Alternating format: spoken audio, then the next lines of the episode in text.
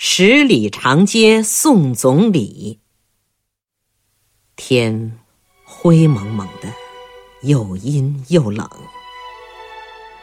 长安街两旁的人行道上挤满了男女老少。路是那样长，人是那样多。向东望不见头，向西望不见尾。人们臂上都缠着黑纱，胸前都配着白花，眼睛都望着周总理的灵车将要开来的方向。一位满头银发的老奶奶，双手拄着拐杖，背靠着一棵洋槐树，焦急而又耐心地等待着。一对青年夫妇。丈夫抱着小女儿，妻子领着六七岁的儿子，他们挤下了人行道，探着身子张望。一群泪痕满面的红领巾，相互扶着肩，踮着脚，望着，望着。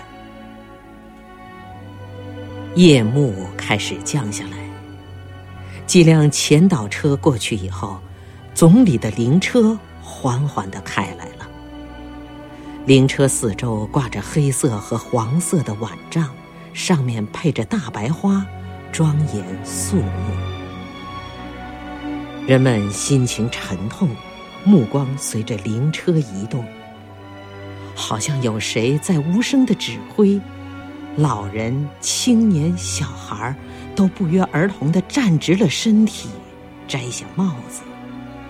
眼睁睁地望着灵车，哭泣着，顾不得擦去腮边的泪水。就在这十里长街上，我们的周总理陪着毛主席检阅过多少次人民群众，迎送过多少位来自五湖四海的国际友人。人们常常幸福地看到周总理，看到他矫健的身躯，慈祥的面庞。然而今天，他静静地躺在灵车里，越去越远，和我们永别了。灵车缓缓地前进，牵动着千万人的心。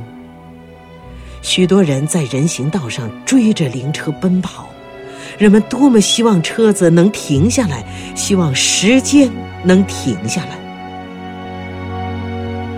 可是灵车渐渐的远去了，终于消失在苍茫的夜色中了。